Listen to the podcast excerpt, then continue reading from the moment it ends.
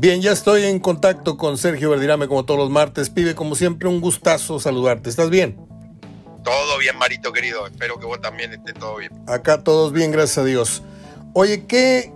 Vas a decir que soy un lamebotas y lo que quieras, pero qué buen programa te aventaste hace rato junto con Santi, porque diste en un tema que a mí me, me tiene podrida la razón desde hace un buen rato, que es el arbitraje y el VAR.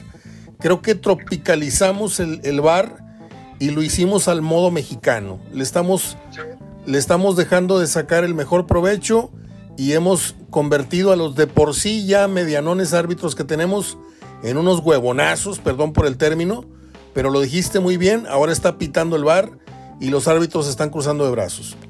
Es que yo siento, Mario, que desde que está el bar, más en estas últimas temporadas, la pasada y esta, dirige el bar. El árbitro se va a la cómoda, no lo cobra y espera, porque vos le ves la mano en el chícharo, le dice al portero que espere para sacar y ahí viene la información. ¿Sabes qué? Síguele o vamos al bar. Entonces, están prácticamente dirigiendo con el bar. Eso es lo que por lo menos uno ve desde afuera y qué bueno que coincidís. Y antes no era así. O sea, el origen del bar era, ven acá, échale un vistazo a esto porque puede ser que cambies de opinión.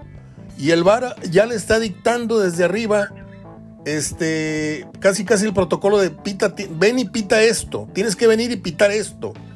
Porque Totalmente, es, le hace cambiar lo que el juez en, el, en primera instancia vio bien y hay veces que sí se corrige, qué Sí, bueno, pero veo acuerdo. que últimamente está muy desacertado. Yo, yo, yo creo que el VAR arrancó en 10 puntos y poco a poco ha ido cayendo.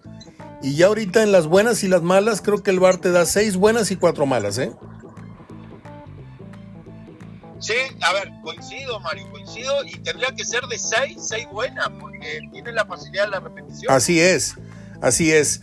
Ahora, te digo que fue un programota porque ¿te acuerdas que yo te dije al principio de la llegada de Aguirre el tema de la energía, que lo notaba yo a él muy, muy decaído? Eh, ahora se está excediendo, ahora le está saliendo el barrio y está queriendo pegarle al canchero. Y esto que dices tú hace rato de, de las notas de Alcalá, que le, le- le sorprendiste a Alcalá, eh, anotando unas ciertas eh, datos antes de la final, creo que con Toluca, algo así. Claro, claro, Yo- sí, yo- sí, eso fue. Yo ese dato lo tenía desde hace muchos años, porque Gerardo Gutiérrez ha estado muy cerca de los árbitros Gerardo siempre era el que iba al, al A la- tema de los árbitros. a la caseta, sí. Entonces él, Pero eso existe toda la vida. toda la vida, Mario. toda la vida, exactamente. Entonces, Digo, tu papá estuvo metido ahí No. en el estadio y seguramente alguna vez los topó y sabe que el árbitro va con una consigna, pero no de mala fe. no, no, no, no. Sabe quién es, cómo juegan los jugadores, quién habla mucho, quién habla poco. Sí, llevan, llevan su tumbaburro, nada más le- les, les advierten en la junta de árbitros, como bien dijiste, oye, ten cuidado con Funes Mori porque este nos quiere, nos quiere ganar siempre con un penal, ten cuidado con el otro. Por ejemplo, ya deberían de tener muy fichado a Talavera y a, y a, por ejemplo, Talavera, que es el que más tiempo hace en un partido de fútbol, un portero que más tiempo pierde es Talavera. Este, pero esos datos sí sirve que los tenga el árbitro siempre y cuando los, los no abuse de ellos. Eh, yo te quería pre- claro, Sí, que no entre prede- con la predisposición de decir, bueno, a este lo voy a echar o a este lo voy a... No, que entre sabiendo que esto lo hace mal y si lo hace, bueno, ahí va la amonestación. ahora voy otra vez con Aguirre. Tú sabes que yo lo traigo de marca personal. ¿Te acuerdas cuando Aguirre le metió el pie a un jugador en la banda?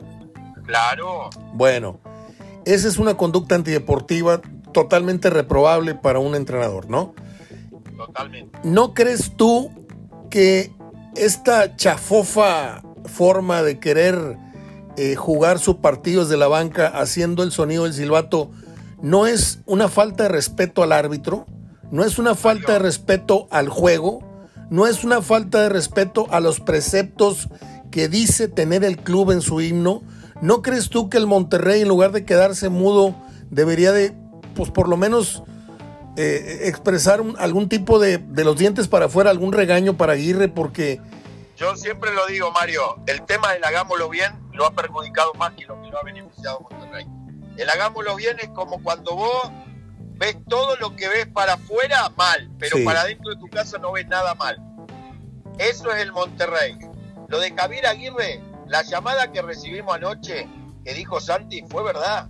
estábamos en un Zoom y habló una persona para decir que desde México le había llegado una información y nos la mandó, que ya los tenía hasta la no sé qué puso Javier Aguirre con las protestas y con el tema que ya le habían dicho de que deje de silbar. Entonces, puede ser no accidental la, la, cadena de errores que están teniendo contra Monterrey en el tema arbitral. Es que ya, a ver, por eso yo lo dije en el programa, yo no digo que no sea accidental o no, yo sí quiero pensar que hoy el, arbitraje le está quitando, pero hubo momentos que le da a Monterrey. Pero sí te lo quiero decir, yo si veo que quieren perjudicar a un equipo, no lo van a perjudicar como contra Necaxa, van 4 a 0 y le anulas el quinto gol. Ya. Por eso quiero pensar que son errores, pero que sí Javier Aguirre le tendrían que hacer cambiar algunos comportamientos, claro que sí.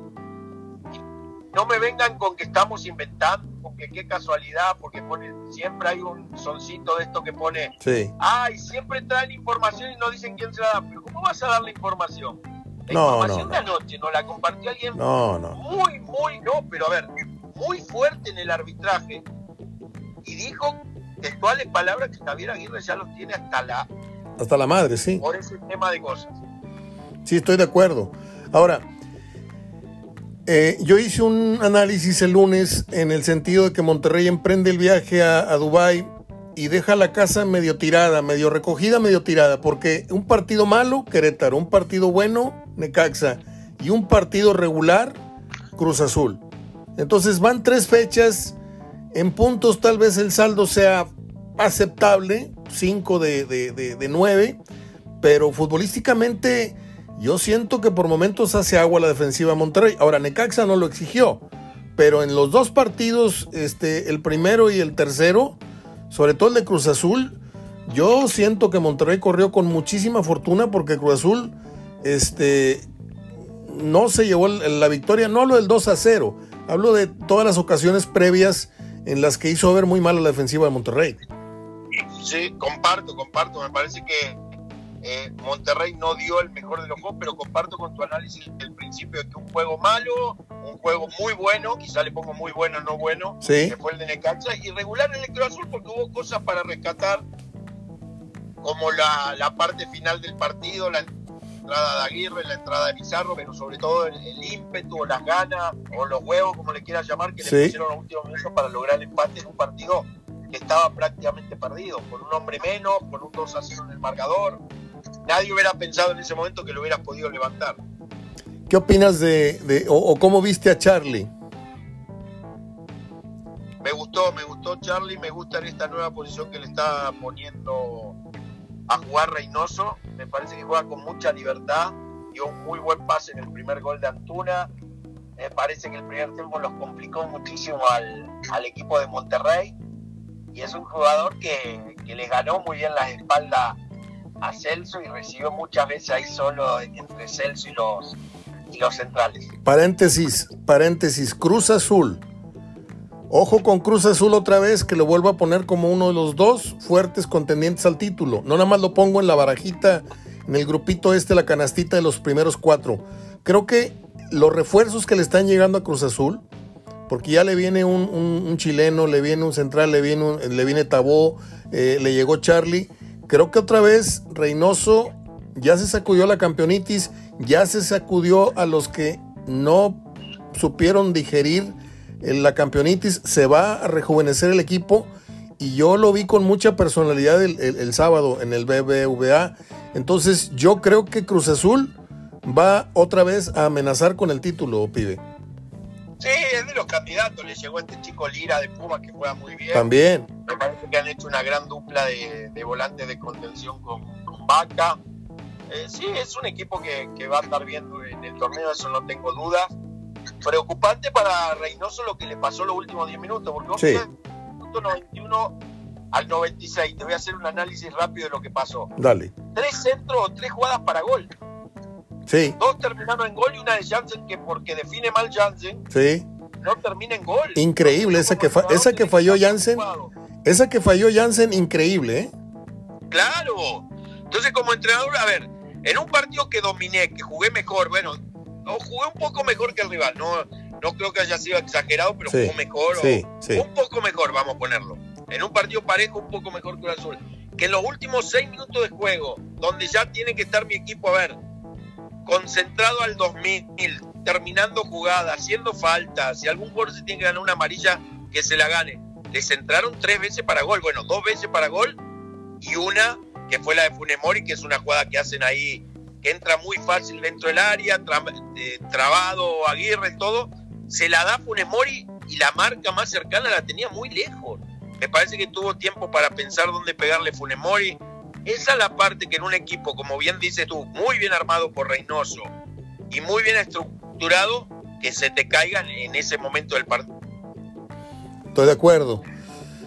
Quiero remontarme a el tema de, del árbitro.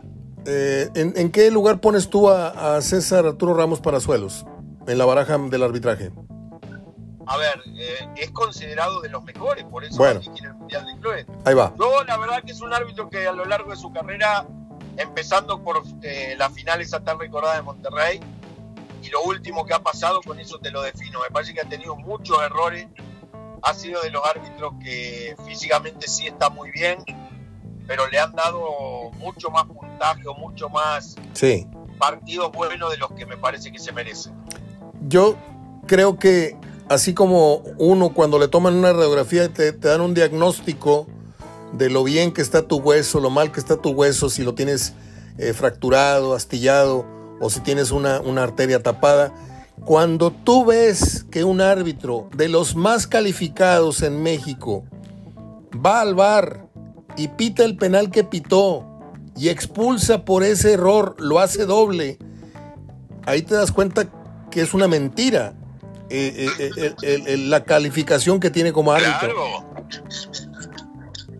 ¿Te acuerdas tú aquel... Yo pienso que es de los árbitros que tienen mejor calificación de lo que ha dirigido. Sí, totalmente. ¿Te acuerdas de Roberto García, el que pitó la final Toluca Cruz Azul?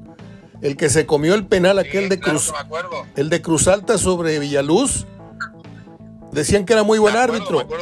Oye, ¿cómo te puedes comer un penal del tamaño del estadio si al tipo lo conmocionaste, lo, lo, trompicaste y lo dejaste conmocionado y ni siquiera falta pitó? Entonces, creo que en el arbitraje, concluyo con esto, pibe, creo que se tiene que hacer un examen muy, muy delicado en cuanto a la psicología del árbitro y en cuanto a, si bien es cierto, no tuvieron que ser profesionales del fútbol, sí haberlo jugado. Por ejemplo, yo jugué en Profusoc 5 o 7 años, pibe, y de ahí salieron muchos árbitros para, para luego ser árbitros de, de Profusoc y del Llano. ¿Por qué? Porque tuvieron... No, y a ver, lo dice Mario, esto no es de jugar o no jugar profesional, pero por lo menos jugar fútbol para darte cuenta lo, muchas cosas de las que pasan, eh, de jugadas muy claras. Mira, en España se habla mucho, ayer lo tocamos en el programa, sí. Eh, de hecho en el Chiringuito es un programa que insisten mucho que en el bar les gustaría a ellos que haya un exjugador de fútbol, y yo lo comparto totalmente. A veces el jugador puede distinguir un poco mejor esas jugadas futboleras que los árbitros se van nada más con el puro librito y la juzgan de una manera para ellos adecuada para la mayoría de los que jugaron fútbol te repito, no tiene que ser un jugador profesional destacado ni seleccionado, un jugador que tenga el criterio para poder ayudar en una toma de decisiones. ¿No crees tú que los árbitros, así como, como nosotros en la escuela eh, había materias obligadas, los árbitros deberían de tener como una materia, una materia obligada jugar fútbol durante la semana? Yo sé que se avientan un picadito, pero entre ellos no. Que jueguen contra una primera fuerza de Toluca, del Estado de México, donde sea, y que jueguen y que sientan el rigor de una patada, eh, jugando ellos y que vean cómo el árbitro en cuestión, el que está sancionando el partido, la pite o la deje de pitar. Y ahí se van a levantar y van a reclamar.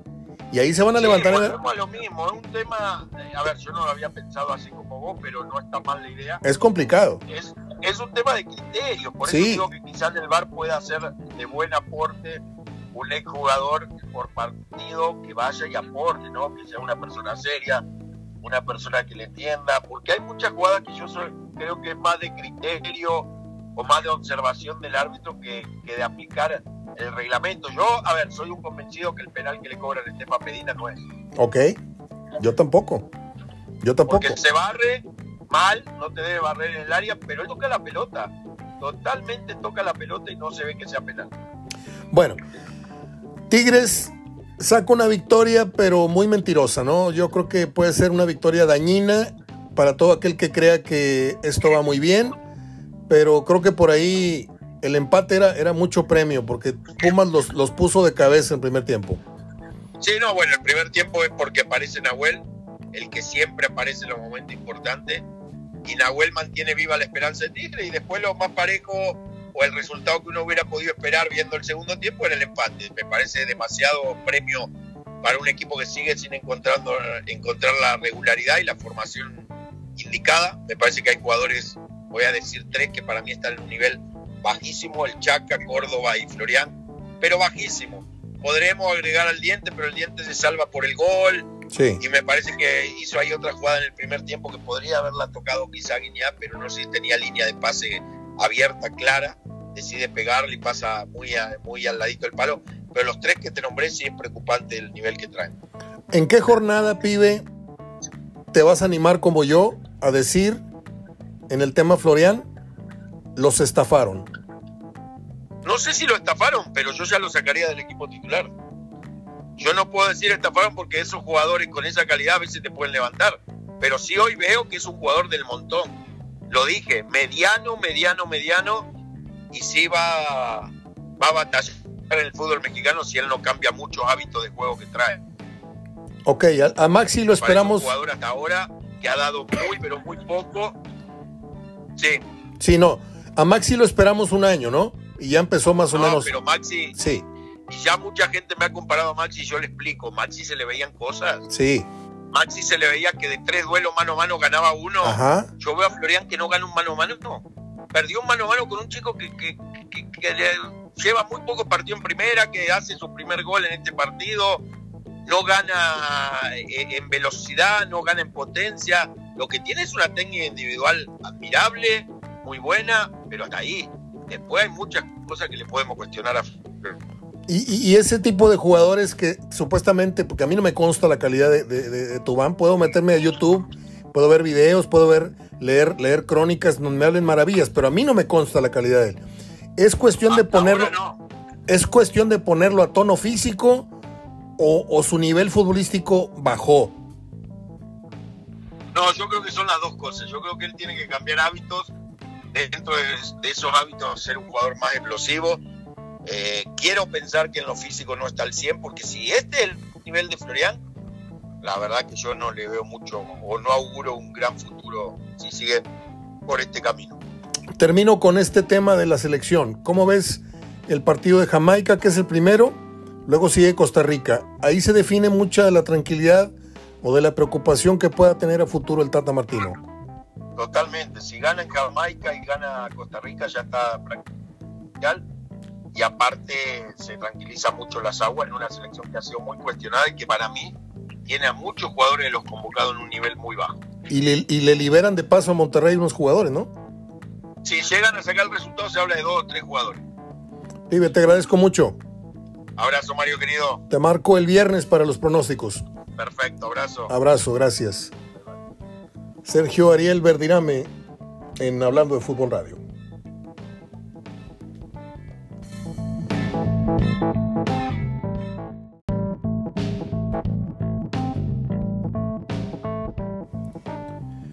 Bien, ya charlamos con Sergio Verdirame y ahora vamos con otro de los cracks y grandes amigos que tiene este programa, que es mi queridísimo Goyo Cortés. Goyito, ¿cómo estás? Te abrazo con mucho cariño hasta donde estés. Igualmente, Mario, un, un abrazo a ti y a, y a la gente que nos escucha. Bueno, ¿viste el partido del Bayern? No, no te creas. ¿Viste el juego de Monterrey? siempre te ando preguntando, siempre te ando preguntando de partidos que no viste. ¿Cómo viste a Rayados? No, es más fácil que vea partidos este, del extranjero que los de aquí, ¿eh? La verdad. Oye, tú eres como yo, gran aficionado del fútbol femenil. Ahorita tocamos ese tema.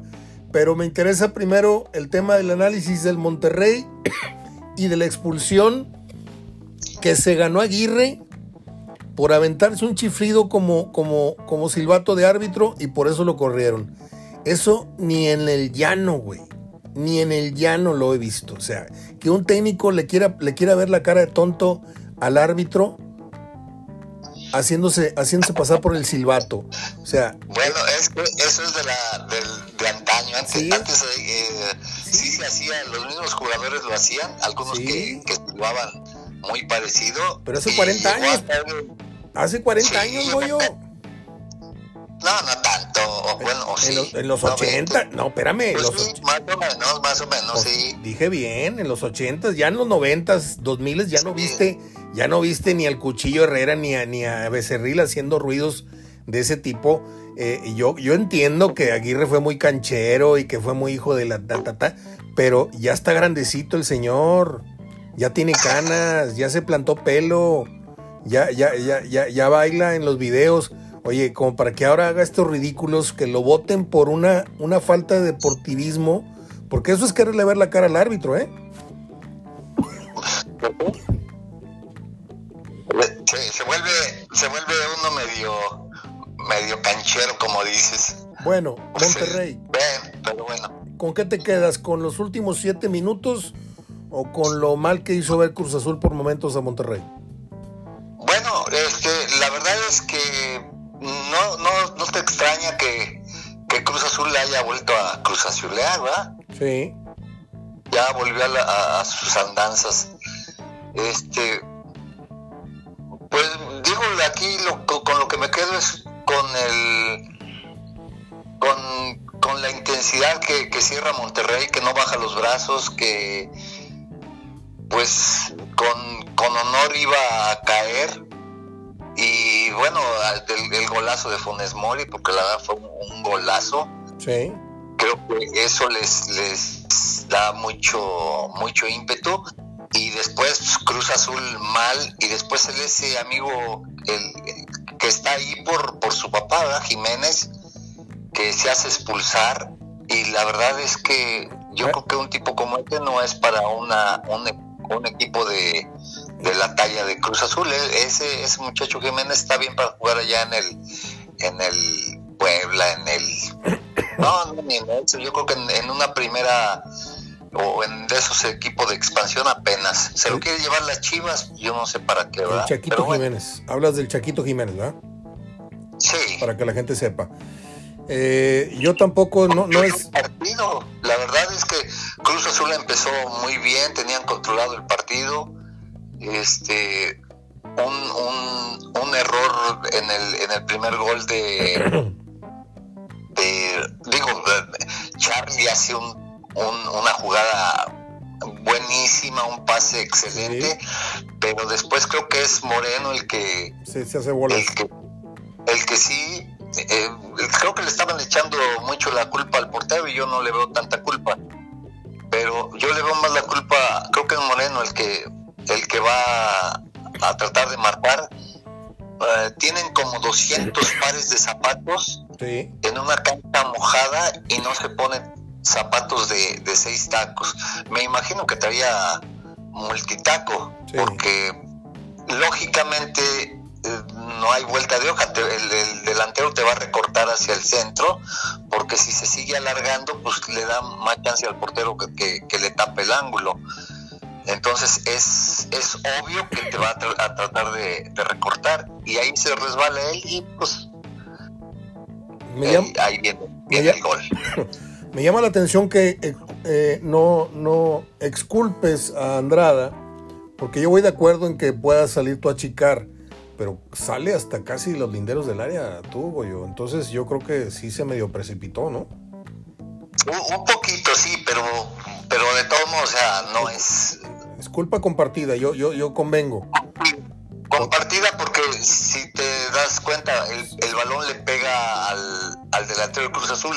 Si no le pega, el balón se, se, sí, se, se, se, alarga un poquito y yo creo que ahí es donde él estaba pensando en... Ah, sí, ya, ya te entendí. Que él no salió a chicar, él no salió a chicar, salió más bien con la intención de ir por el balón pero antes que eso le pegó en las nalgas a, al delantero de Cruz Azul, porque ahí, ahí fue donde le pegó. Ah, Muy bien. Así es. ¿Qué calificación le pones a, al Monterrey en tres jornadas? yo creo que apenas va en un en un 7, se me hace. Y, y, lo levanta este porque la verdad, como, como termina, o sea, con, con las ganas que le pone para, para empatar el partido, ahora era lógico, ¿eh? Que, que se le iba a echar encima al, Cruz Azul, después con la expulsión del, de Jiménez, pues lógicamente ya quedan 10 para 10, este, era, era lógico ir perdiendo, a mí se me hace también ahí que, que este Reynoso se, se precipita al, al sacar, a, por decirlo, al, mismo Charlie. Sí, claro. O sea, estás con, contra tu ex equipo y le quieres demostrar, déjalo. Déjalo que se suelte más. Claro, a, lo mejor llena más. Eh, es que yo creo que él sigue con, como casi todos siguen con, con la con el librito de que vas ganando y, mete más mete más defensas porque cuando entra el, el, el Chagui clarito se ve que les dice que se pongan en línea de cinco o sea llénales la defensa y, y por qué a mí no, yo no lo entiendo, por, qué no, por qué no ocupas más el, medio campo, deja a Charlie que estaba dando buen partido, está motivado, lógicamente él, él no quería mm, perder menos con Monterrey, hubiera hecho mm, hubiera hecho incluso un mayor esfuerzo, pero bueno, qué bueno para Monterrey, la verdad. De Tigres ni te pregunto porque no lo viste, ¿verdad? No, vi repeticiones y la verdad con, con repeticiones, este, por más que me digan que yo veo muchas llegadas de, o más llegadas de Pumas que de, que de Tigres, por ahí este se saca ese ese último ese último penal y, por ahí ganan el partido, ¿verdad? Pero a ver, dos penales. El que le marcan a a Estefan Medina y el que le da el triunfo a Tigres. ¿Cuál es penal de los dos o ninguno o los dos fueron? ¿Cómo estuvo para ti? Pues el de... El de, el de Estefan Medina es penal y luego expulsión. Y para la opinión pública ni era penal ni era expulsión. Y el de Tigres, te pregunto por qué es el más, es de más risa, ¿no? Porque pues, pareciera que no es penal, pero Finalmente con ese gana Tigres, minuto 95. Y te vienes con el puño en alto, pero sabes bien que hoy el arbitraje te dio, mañana quién sabe te quite, ¿eh? Sí, este, mira, pues, el de Estefan, el de Estefan, no sé si te, lo viste por el mismo canal que yo, por el minuto 12, los comentaristas yo creo que se les va el audio. Ah, sí, un buen rato, sí y entonces se vio un partido a todo dar porque nada más se oía el, ruido de la gente del estadio, el ambiente sin audio y estuvo a todo dar porque creo que se vio un partido más, a mí me gustó más así.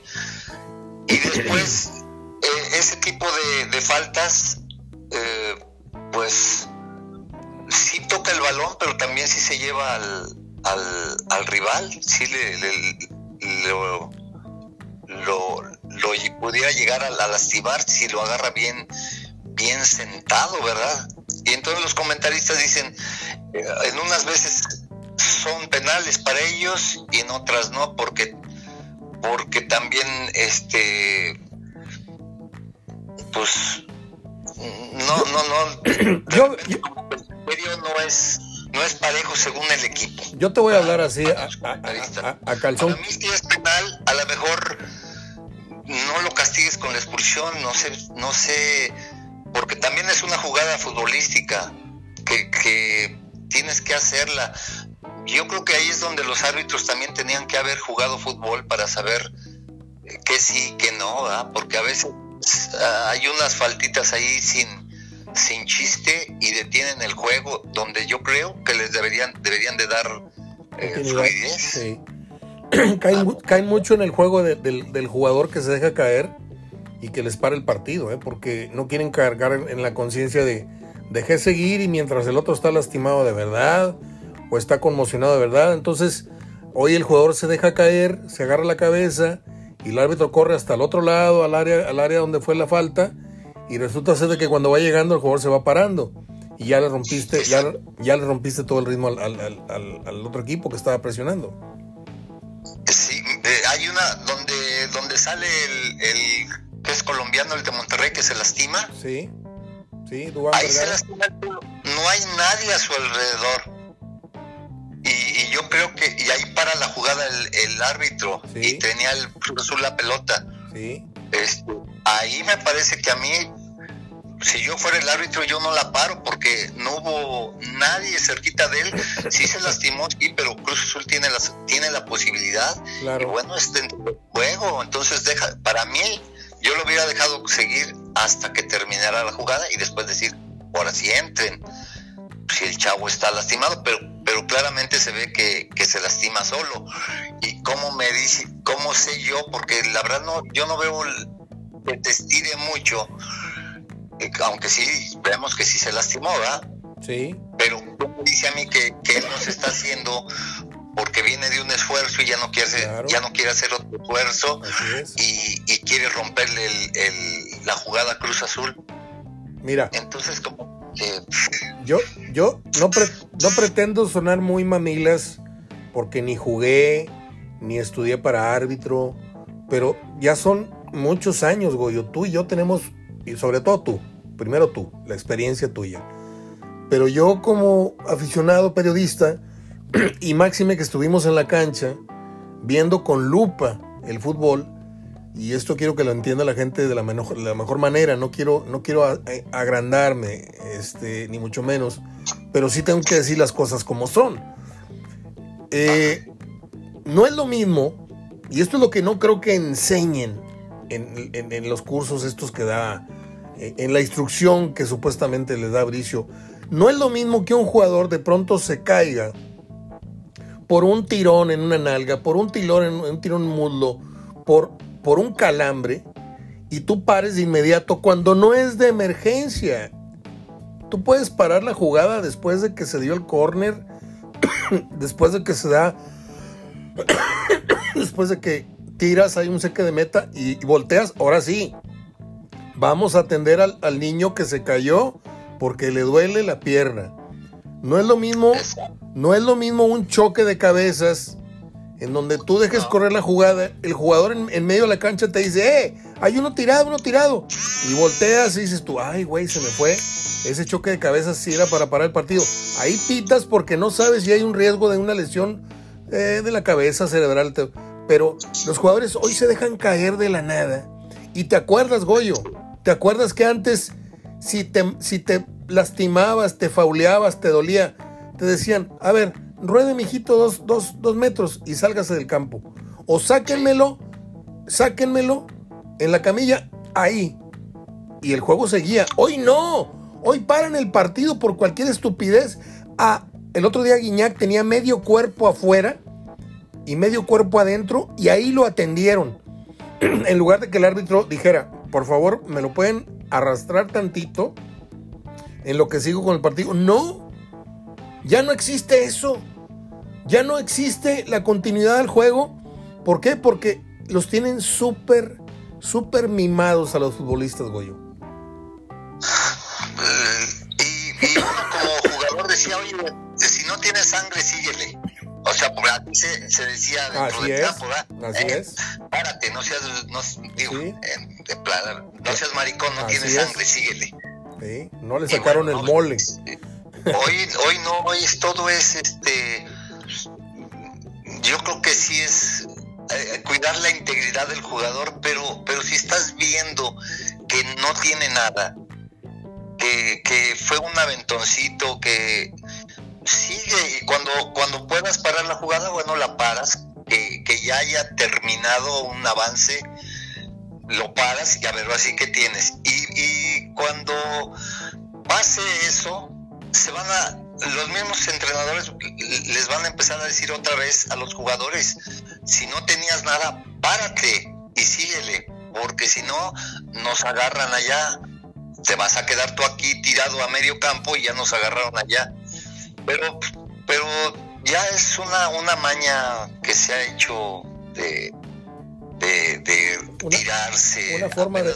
Los tocan y son revolcar, revolcarse como si fuera un dolor intenso. Es, una, es una forma de vida hoy del futbolista mexicano.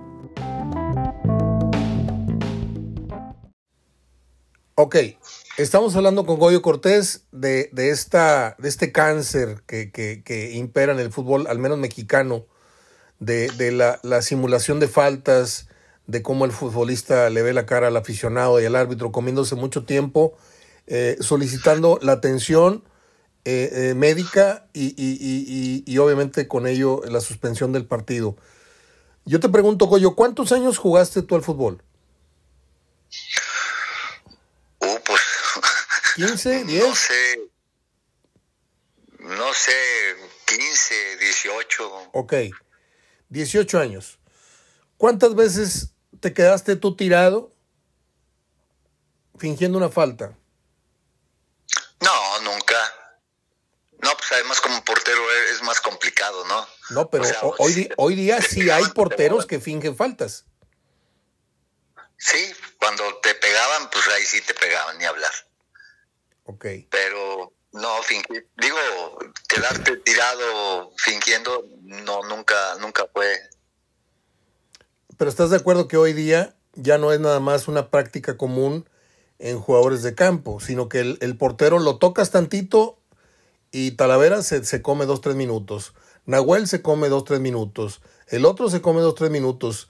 Este, eh, el, el, de Santos todavía no hace eso porque todavía no tiene colmillo, pero al ratito le va a entrar al juego de comerse dos, tres minutos, porque saben que mientras el portero no se recupere, el partido no se reanuda. O sea, son los, son los más colmilludos, los porteros.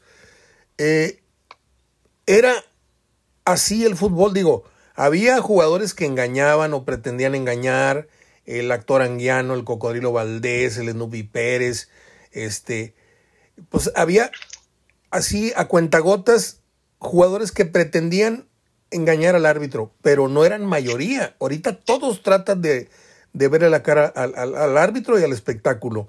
¿Miento? Pero, o, o, o qué? No, no, no, pero ya, ya, los, como dices, ya los tenían bien detectados y el mismo árbitro desde antes les decía, ni me la vengas a hacer porque te, te, te expulso. Y entonces, ya después sí era porque les daban, ¿verdad? y, y vol volvemos a lo mismo. Y les daban para que, no sé, Carlos Gómez les daba por ahí y les decía por chillón. Ándale. Y, y, entonces sí les daban de de veras. En paz descanse, Carlitos. Carlos, sí. Sí, pues, o sea, el Wendy, este, que Jara Zaguier, que eran de los que pegaban, pero, pero Sabroso. bien y bonito. Fíjate, acabas no, de decir, acabas de decir el Wendy y, y no muchos. hoy en día no, no jugarían porque estarían todo el día expulsados, todos los partidos expulsados. Acabas de dar un, un, dato que yo no lo tenía y te lo, te lo compro. Yo al Wendy lo tenía como un jugador muy, muy educado, muy decente, con buen disparo a media cancha, muy visionario en medio campo, pero también repartía buena leña, lo acabas de decir. ¡Uh, qué bárbaro! El Wendy era, pegaba, pero de lo lindo, pero, pero sabían pegar. Jara Zaguier, yo no sé si sí, te acuerdes. Sí, no, claro, claro. Alguna vez, alguna vez que hayan expulsado Jara Zaguier. No. No. Y, y, y todos lo, los rivales salían con, con sí. moretones. Madrazos. Era, eh, era, por decir algo, el gallego Benito Pardo, casi todos los partidos, porque antes no era obligatoria las espinilleras. Sí. Y, y muy seguido salía con las espinillas eh, sangrando. Sí.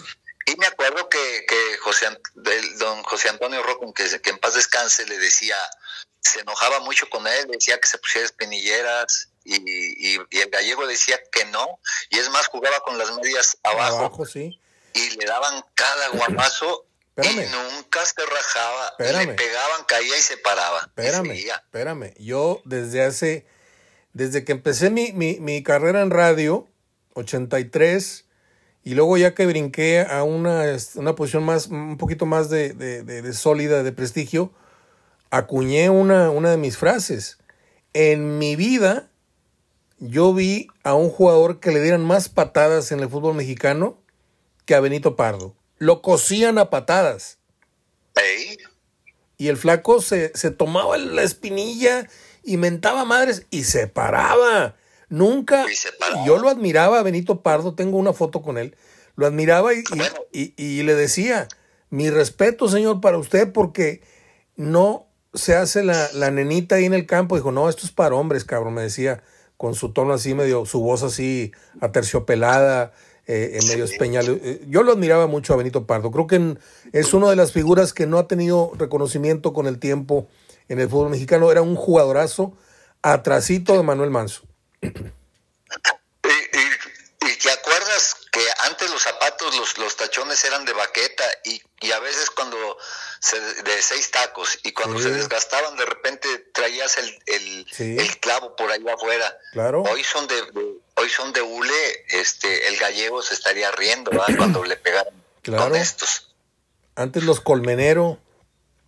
Los colmenero, exactamente. Ah, o eran ya después los del Chico Larios con, con, taquetes de aluminio. ¿Cómo se llamaban los que vendía el Tigre Sepúlveda? No, no pues sé. Nada más el Chico Larios, sí, pues eran los Larios, Larimex. Sí, sí. Había mucho futbolista que le compraba a, al Tigre Sepúlveda, tenía su tienda en Guadalajara y, por ejemplo, el Alacrán me regaló a mí dos, dos pares de tachones este, y, otros, y otros futbolistas, pero había muchos que aprovechaban la ida a Guadalajara y el Tigre Sepúlveda iba al hotel y les llevaba sus cuatro, sus seis pares de tachones. Esa era una práctica muy común en los setentas. Pero bueno, Goyo, eh, la gente está muy contenta de que platique contigo porque les encanta eh, a veces andan medio despistado, que viste, que no viste, pero lo que les gusta mucho de ti son las anécdotas. Las anécdotas que debes de tener y que vamos a ir vaciando poco a poco. Yo espero que, Dios nos preste vida y, que podamos aterrizar el proyecto de, pues aunque sea un librito de estos de, de, bolsillo, pero eh, vaciar un montón de anécdotas. Porque seguramente si yo te hago un coco wash así de duérmase, recuerde, vamos a echar el tiempo para atrás, y así tipo Taurus de Brasil, eh, van a empezar a salir y salir y salir anécdotas, ¿no? Eh, Mira, justamente le, ya les mandé WhatsApp a, mucha raza y me han empezado a mandar eh, algunas anécdotas, unas que, que, no me gustan mucho porque como que yo les digo, pásenme algo que, que trascienda, algo, algo algo cómico algo fuerte. Sí. Este, y algunas, o la mayoría no, no han sido muy, de mi agrado. Te las voy a mandar por WhatsApp para que pues. tú las escuches. Y te voy a decir quiénes son los que me las mandan. Muy bien. Y han quedado todavía de, de, mandarme más, pero hasta ahorita, como les digo, no, si no necesito que piensen mucho, nada más eh, acuérdense de una de otra y vámonos. Cuenta mina de Muñante. Muñante era muy agrandado porque se sabía con mucha calidad, se sabía que, que, él podía resolver partidos. Alguna vez me contaste de, de, ese centro, se lo puse como con la mano, no sé qué. Era, era, era mi ídolo, Muñante. Yo, yo, el apodo que yo tenía acá en el barrio y en Profusoc, me decían la cobra Muñante, porque en mi muy estúpida idea, yo tenía un estilo o pretendía jugar como Muñante, parar la pelota aventarla para adelante, ganar por velocidad y tirar el centro. Este, pero ¿cuántas anécdotas no has de tener ahí en el baúl? Eh, ya sea con Monterrey, ya sea con Atlético Español o con, o con otro de tus eh, pasajes en el fútbol, Goyo. Pues, pues algunas, mira, por si algo de, Muñante, bueno, aunque esa es eh, anécdota buena para mí, este, estábamos en el centro de capacitación un interescuadras, lógicamente yo con el cuadro de reserva, y, y, y, Muñante se viene pegado, eh, recorta al defensa y, se viene más o menos pegadito por la, por la línea de fondo, ¿va? Entonces yo le achico un poquito, pero se me hace que, que dejo despegado mi, eh, el palo que yo debería de, cubrir, tratando de ganarle a él que, él tirara el, centro hacia atrás. Y entonces le pega y me mete el gol por, eh, por, el, por mi palo. Terminó el entrenamiento y me habla y me dice, ven, dijo, ¿qué hiciste ahí? Le dije, pues yo pensé que ibas a tirar el centro hacia atrás. Dijo, no, dijo, pero todos modos, ¿dónde estabas parado? Y yo estaba parado, que te diré, casi a la altura del palo, porque yo le estaba tocando el poste, entonces me abrí un poquito. Dijo, ahí sal un pasito más adelante, porque así ya me estás tapando a mí más el ángulo. Si tú te quedas muy pegado a la portería, me das chance de hacer lo que dice, te meto el gol por, por el palo que tú debes de cubrir. Y si sales un pasito, bueno, si, si, si sigo yo con el balón, o, me, o puedes salir a taparme, o el, el, centro hacia atrás no es tu culpa, pero el palo que, que, tú estás cuidando, ese sí es tu culpa. O sea, un buen dato de, del negro que me, que me pasó el amigo.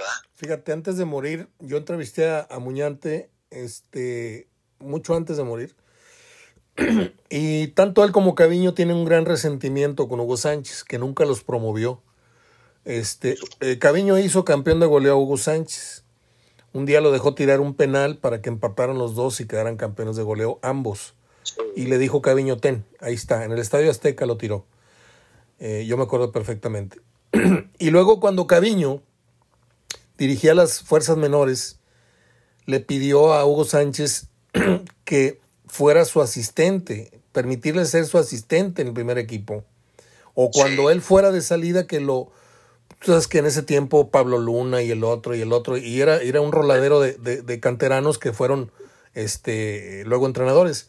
Nunca propuso, nunca propuso Hugo Sánchez ni a Muñante, que mira que Muñante sí enseñó mucho en, en, en, en Pumas, fue un gran maestro, este, y, y, y, Muñante con muy malas palabras me decía, no, ese Hugo Sánchez es un hijo de no sé qué, no sé cuánto, un mal agradecido, ni al cabo ni a mí nos dio la mano, y, yo siempre me quedé con ganas de ver a Muñante dirigiendo como entrenador de primera división, porque a mí nadie me quita de la idea, yo sé que no es una regla, pero el que fue gran futbolista, por ejemplo Manuel Manso, si no se lo hubiera comido, este, todavía no le hablo, por cierto, ¿eh?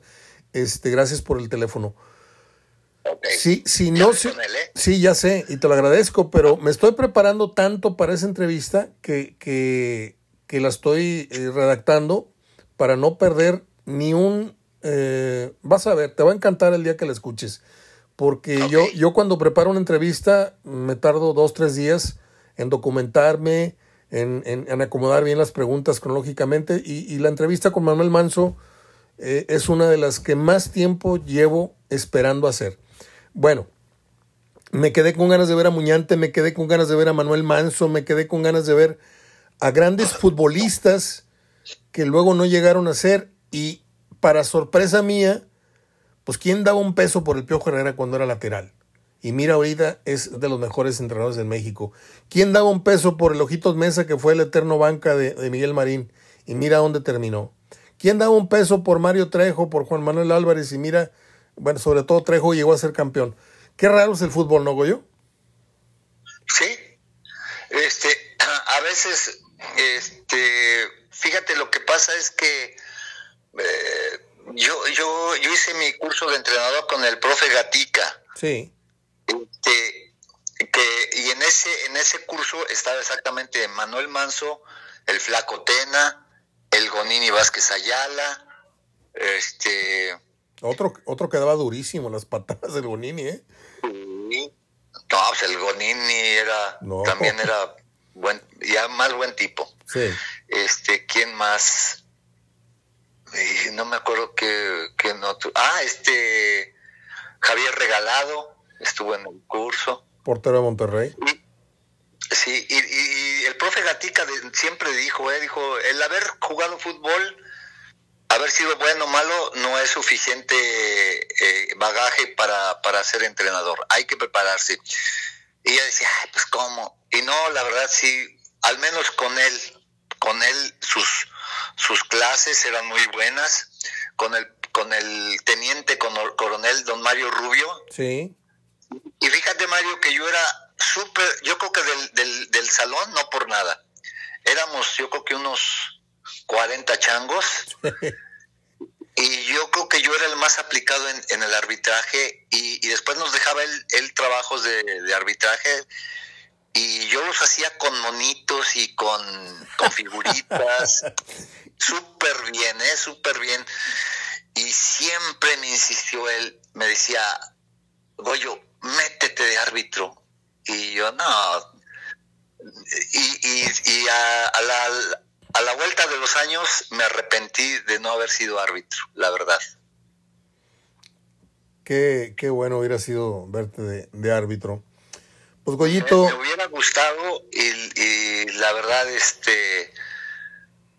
Claro que uno que, aprender mucho más, ¿no? Porque ya lo que te enseñan, ya en el campo para ser árbitro, yo los veía, yo los veía entrenar ahí en el centro de capacitación, cuando nos tocaba concentración, concentración, ahí iban los árbitros a, trabajar y no es fácil, ¿eh? La verdad. De hecho, yo me, me pongo a, a, pitar a los niños de repente y no es nada fácil este ser árbitro, la verdad. Pero ya cuando te tienes la, indumentaria y tú eres el, que lleva las reglas, este, claro que se, se vuelve un poco más fácil, pero este y, yo digo por eso los veo y me da me da coraje ver cómo se les enfrentan hoy a los árbitros les, les levantan la, la, la voz les, les, para todos se caen y, ya piden la tarjeta. Yo no sé si es, es una, eh, una consigna de, de, la, de, la, de los árbitros, decir, ¿sabes qué? Pues nosotros tenemos que vernos como los idiotas y que ellos nos, nos digan y nos levanten la mano y nos y nosotros calladitos y nada más reírnos y de repente sacar una tarjetita amarilla. Yo no sé si sea esa la consigna, ¿va? Pero pues que le, que le hicieras eso a, a, Mendoza Guillén, a Domingo de la Mora, a Abel Aguilar. A, a, esta gente, pues yo creo que además de que, de que eran tan buenos árbitros que la verdad no, digo sobre todo Mendoza Guillén, don Arturo Yamazaki, sí. Javier Galindo, Abel Aguilar. Había, había uno que, había sido portero del Irapuato, Valverde, ¿te acuerdas? Sí, sí, claro, claro. Era, era banderado y luego fue árbitro. ¿O no? en ambos casos, en ese tiempo, el árbitro era banderado también. Sí, y buenísimo, la verdad, muy bueno. Valverde. El Valverde, Mercado. Diego Mercado. No, Diego Mercado no, no, no, era, era, el técnico, tiene razón. El otro era Ay, ¿cómo se llamaba? Alfonso Mercado, ¿no? Mercado. Pepe, sí. Que jugó en Rayados, por cierto. En Rayados, exactamente. bueno, yo a mí me tocó mucho tiempo salir de capitán con, con Rayados y nomás llegábamos y él era el árbitro y ya sabíamos que no perdíamos. Sí. Diego Mercado era aquel del chuchuluco gris. Usaba un, eh. Un peluquín canoso muy simpático. Bueno, te, te voy a platicar la anécdota porque él fue mi entrenador en esa selección, primero panamericana, que después fue la olímpica, que yo por burro no fui a la Olimpiada de, de, Múnich. No me digas. Y sí, o sea, yo estaba dentro de la lista con Rec, Trejo, Rico, Álvarez, Manso, Cuellar, este, Pastrana y, y todos ellos. Eh, ¿Qué, año, ¿Qué año es esto? ¿7-5? En el para la Olimpiada de, Alemania, que fue el 7-4. 7-4, sí. Okay. Eh, bueno, yo, estábamos concentrados en el, en el CEDOM sí. y faltaba como un mes y medio para, para, para la salida allá. Y resulta que, que nos dan chance de salir y yo me voy, lógicamente, voy a la casa y ese día nos dan chance de salir un, un viernes y el sábado mi equipo del barrio jugaba una final. y, y, me dicen, ah, qué bueno que llegaste, vamos a jugar eh, en la regional del sur. La final era la, pues, estaba todo dar. Eh, el, partido duró cinco minutos porque se armó una bronca, pero buena bronca. Y en la bronca ahí yo pegué mal y me rompí un dedo hasta la fecha tengo el dedo chueco. Y, llegué el lunes y le digo al señor Mercado, ¿sabe qué? Fíjese que me caí de las escaleras.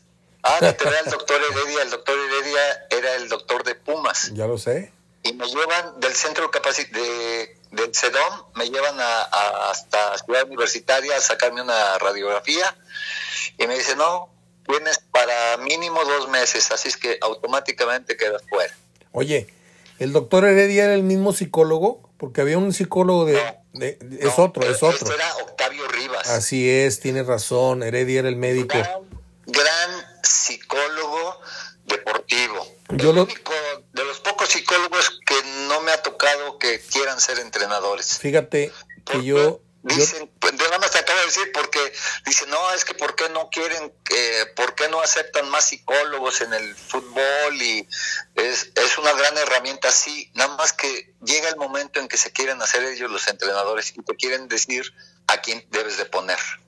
Sí, y cómo jugar, etcétera, etcétera.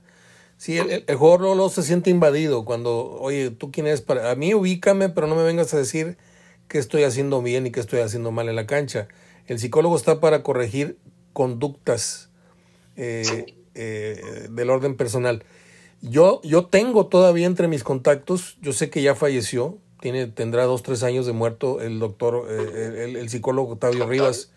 yo, yo le tenía un gran aprecio al señor, igual que al oaxaqueño, al, preparador físico, este, que le dicen el oaxaqueño, ¿cómo se llama? El que ha estado con... Ah, Ariel. Ariel, Ariel es un tipazo ese señor, un tipazo. Pues Goyo, siempre es un placer platicar contigo. Este, ahí leo las anécdotas que me mandes. Prepárate algunas de tu cosecha, de, de tus memorias, de tus recuerdos. Has de tener muchas, nada más que eres muy flojo, no has hecho memoria. Pero tantos años.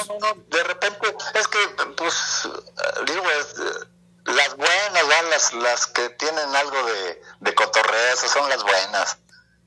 No, Otras, pues, eh, no, es que algunas, pues, como que no, no están... No, pero también la gente... Fueron, fueron buenas en el momento, ya ahorita como que ya no, ya no jalan. No, pero también puedes evocar grandes partidos, puedes recordar ah. eh, grandes tardes que tuviste o que tocó ser testigo de un partido que te haya marcado, por tristeza, por alegría, un rival con el que te hayas mentado cuanta madre y hayan terminado muy amigos luego. O sea, no te quiero dar... Te platico una muy buena. A ver. Este, yo me sentía, eh, andaba en un muy, muy buen momento, ¿eh? Y nos toca ir a curtidores. Este, con la tota. Y, está ahí el juego y, y, y vamos ganando 2-0. Y por ahí cabecean de afuera del área, no sé, no sé si fue el mismo Juan de Dios, ¿eh? Entonces, yo me hago para atrás y, la pelota como que hace un, un, un, extraño. Un extrañito y se me va en medio de los pies y, entra gol. Pero, pero la pelota venía suavecita, ¿eh? La verdad, ni me enojé, ni me dio coraje, me dio risa, mira, ah, qué baboso. Ganamos el partido 2-1 y yo sabía que no me iban a hacer, no me iban a hacer gol, porque eh, ese día andaba, andaba muy bien. Pero, con... fíjate, de andar muy bien, me metieron un gol bien famoso. ¿Pero con quién andabas? ¿Andabas con Monterrey o con Atlético Español? Con Monterrey, no, con Monterrey, con ah, Monterrey. Entonces te recordó, en alguna manera te recordó el gol este que se comió el portero de Chivas. No, se la bañó. Pero sí, sí ves que, que le pega Sí, un bordo. Ah, ¿eh? ¿Qué hizo contra Pachuca? Sí. ¿O cuál? Sí, ah, ese. Pero ya ves que pega en un pedacito de. Sí, sí, sí, sí, en un bordo, sí. Sí, ahí, ahí se le mueve. No este, sientes tú, yo sé que, yo sé, yo sé que tú tienes atravesado a, Orbañanos, porque me dijiste que era muy malo como portero, ¿verdad? Sí. Bueno, fíjate el comentario que hace Orbañanos, yo sin ser portero ni haber sido portero, ¿Cómo le pides tú a un jugador que reciba de frente el balón si todo mundo tiene que perfilar con la recepción, tienes que perfilar hacia un lado el balón? Porque supone que vas a, vas a abrirlo. Entonces, si tú te paras enfrente del balón y pones tu parte interna del pie, tienes que hacerlo en dos tiempos, pararla y luego este, la pierna izquierda no sé si te dé para, para tirar el pase, porque no todos los porteros tienen buena pierna izquierda. Entonces, sí, sí, creo que me vas a dar la razón. él hizo lo correcto, aunque le votó, porque Orbañanos, repito, dice, es que el error es no ponértela enfrente al balón para que no pase este accidente. Pues cómo se ve que no sabe porterear, señor, porque si tú te paras enfrente le das más oportunidad al delantero que viene a acosarte, porque vas a, vas a perder un tiempo, vas a perder un tiempo. Y acá, controlando con derecha, con la parte interna, ya la estás aventando para un lado y luego vámonos, le das el pase largo a tu lateral. Es, es, eh, es el perfil, el, el control orientado, lógicamente. Y si no, si no controlas orientado, bueno, pues así como viene le pegas, ¿verdad? Claro. ahí le botó al, al, portero, le, le, hace un extraño y se le va por abajo. Goyo. Llevaba, sí. Sí, sí, llevaba, llevaba, este, estaba tranquilo. fuerza el balón y él estaba ya, estaba muy cerca, estaba dentro del área chica, así es que no le dio ni tiempo de montar en su caballo. Ahora, a lo mejor el error puede ser más del defensa que se lo tira hacia él y no hacia un lado, ¿verdad? Y sí, de acuerdo. hacia su pierna izquierda, ni modo. Así es. Y, y pégale como te viene y si no le das, bueno, pues simplemente es corner. Aquí hay dos máximas, Goyo, sin pretender querer saber más que tú, pero yo creo que hay dos máximas. Nunca le regreses a tu portero el balón con dirección a la portería. Dos, el portero, hasta donde yo tengo uso de memoria, luego les empezaron a prohibir hacer los rayones a la, altura del área chica, en donde estaba tu palo. ¿Te acuerdas que antes la referencia era salías y hacías dos rayones hasta que ya no empezaron a sacar amarillas por empezar a dañar el campo? Pero sí o no, a la hora de salir a reconocer el campo una hora antes, el portero siempre era muy acucioso en ver cómo estaba el centro de su área chica, si había zacate, si era tierra, si era tierra pintada de verde, porque antes pintaban los campos para que no se viera que eran pura tierra. Yo siento que le faltó oficio al portero de Chivas en salir a darle una reconocida a tu área. Oye, a ver, eh, eh, ¿dónde, ¿dónde? te das cuenta, como que el pasto estaba en muchos, en muchos pedacitos. De acuerdo. Había muchos pedacitos de pasto levantado, como que el pasto al pisarlo se, eh, no está tiernito y se, se, levantó en muchos pedacitos, no nada más era ese. Bueno, yo estoy de acuerdo, yo estoy de acuerdo en que a lo mejor en, tú dices que en una jugada pudo haber quedado así y no antes del partido ya estaba así. Sí, ah, bueno. Yo creo que el pasto estaba, estaba bien. Pero yo creo que, que ya ves como ahora los, los riegan. Sí y el pasto a lo mejor estaba muy tiernito, recién sembrado, y yo creo que se levantaron algunos mechones. En, en, si te das cuenta, había no era solo el único mechón que estaba levantado, había varios. No estoy de acuerdo, estoy de acuerdo. Como, tierno. Yo, yo te, te, la compro, que pudo haber estado. Voy a, voy a checar el video, voy a buscar el partido que está ahí archivado en, en, claro video, algo así, en, en, la red. Y lo voy a checar, a ver los primeros cinco minutos, a ver si ese mismo bordo ya estaba o no estaba, o si se dio durante el partido. Lo que sí sé es que antes los porteros hacían un reconocimiento. Muchos jugadores salen a, a chacortear y a voltear a la tribuna, a saludar a la novia, y otros, como el portero, salen a, a darle una repasada a su área de trabajo, a saber si hay, hay una, una pertuberancia. ¿Por qué, se le, ¿Por qué se comió Hugo González el gol aquel en el clásico? Porque le hace un conejito. ¿Por qué? Porque hay un bordo. Eso no es culpa de Hugo González, perdóname. Es, es una irregularidad que hace ver como un tonto un portero. Y mira que no soy fan de Hugo González, pero me parece que ahí la afición de Monterrey pecó de poco conocedora. Pero bueno, había, había que encontrar un, un, culpable y lo encontraron en, ese muchacho. Este, que luego ya sus errores lo hicieron darle la razón a la afición, de acuerdo. Pero, pues, todo esto fue porque te decía que ese error, eh, todos los porteros tarde o temprano cometen una tontería. ¿Te acuerdas aquel gol que se come celada en el plan de San Luis?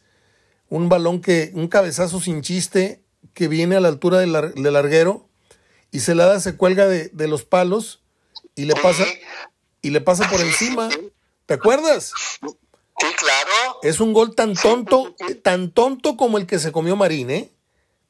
No, ese Marín se metió un gol, a lo mejor la gente no lo sabe. Miguel Marín se metió un gol él solo con la mano. Por eso te digo. Es, es, un gol tan ridículo como el de Miguel Marín, más que diferente eh, manufactura. Este se la da por cremoso, brinca y se cuelga del post y le pasa. Y, luego, y luego se entera que el balón está dentro. Exacto. Yo recuerdo, eh, eh, por ahí debe estar en algún archivo, yo voy a buscar, yo soy un ratón de biblioteca, yo voy a buscar ese, ese video. Eh, no es fácil de repente poner en YouTube gol de celada que se comió, no. Tienes que ir a ciertas páginas, a páginas de la América, archivos de Televisa y meterte y das con esos videos. Pero la gente de nuestra edad debe recordar ese, ese, ese gol. Eh, sí. Goyito, un placer platicar contigo. Media hora muy buena. Te mando un abrazo. Y ya nada más que salga el solecito de de veras, la carnita asada está más que prometida, ¿eh? Ya quedó. Un abrazo. Un abrazo, Mario, que estés muy bien. Cuídate mucho, amigo. Te quiero mucho, bye. Saludos a la, a la gente. Claro que sí. Sale. Sale, bye. Goyito Cortés con ustedes. Vamos a la salida que son las efemérides.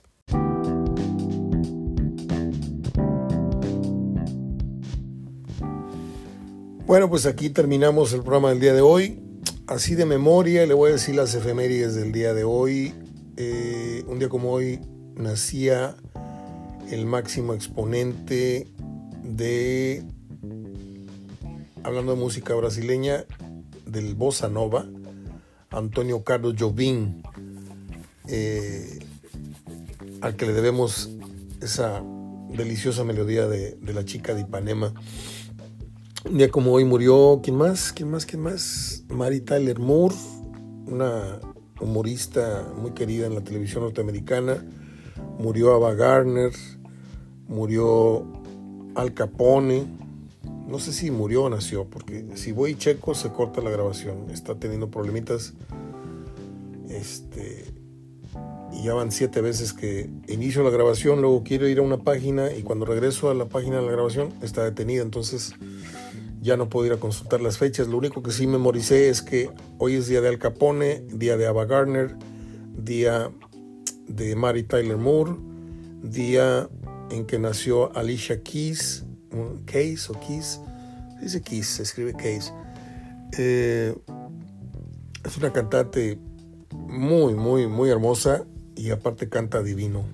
Yo creo que es la sucesora, la gran sucesora de Whitney Houston. Y es todo. Les dejo un programa que a mí me deja muy complacido porque Verdirame, porque Goyo, porque así es este, este podcast HDF Radio. Les dejo mi abrazo. Ya salió el solecito, pero la noche va a volver a ser frío. Así es de que cuídense mucho y mañana, miércoles, aquí nos vemos, aquí nos escuchamos. ¿Le gustó? Déjeme un comentario. Recomiéndelo, reenvíelo. ¿No le gustó? también dígamelo. Gracias a mis amigos de Merendero Food Truck, que está en la plaza gastronómica en la Macroplaza de Monterrey. Hoy se puede ir a cenar, que ya mejoró el clima. Gracias a Gerardo Salinas Pola de su negocio Eres Fan de, donde usted encuentra cualquier tipo de artículo deportivo del cualquier equipo, siempre y cuando sean, no vaya a salir con un equipo de Liga de Expansión porque no tiene. Pero Liga MX, Liga Premier, Liga de España, Serie A, ta, ta, ta, NBA, Grandes Ligas, Fútbol Americano, todo lo tiene, todo. Vaya a Facebook y vea el, gran catálogo que tiene ahí en Facebook. Eres fan de. Y las enchiladas me estoy queriendo animar. Ahorita que está el clima mejor, a lo mejor me animo en un ratito más y me voy a mi tierra. Sirve que este, he hecho una platicada con Julio, el dueño, y sus hermanos para echarme unas enchiladas que son deliciosas en el corredor comercial de Morelos, ahí a una cuadra más o menos de, de sobre esa misma acera. Y a Paco Esparza y a su papá, Francisco Esparza, ex jugador de Tigres Rayados, por los tablones de la carne asada que todos los días le recomiendo. Si usted quiere quedar muy bien con su vecino, su compadre, su yerno, su tío, su suegro, mándele a hacer un tablón con el diseño del equipo que usted más, que sabe usted que él, le gusta, si es tigre, rayado, etcétera. O no le regale nada si no quiere, ¿ok? Yo nada más aquí doy ideas. Hasta mañana, abrazo de gol.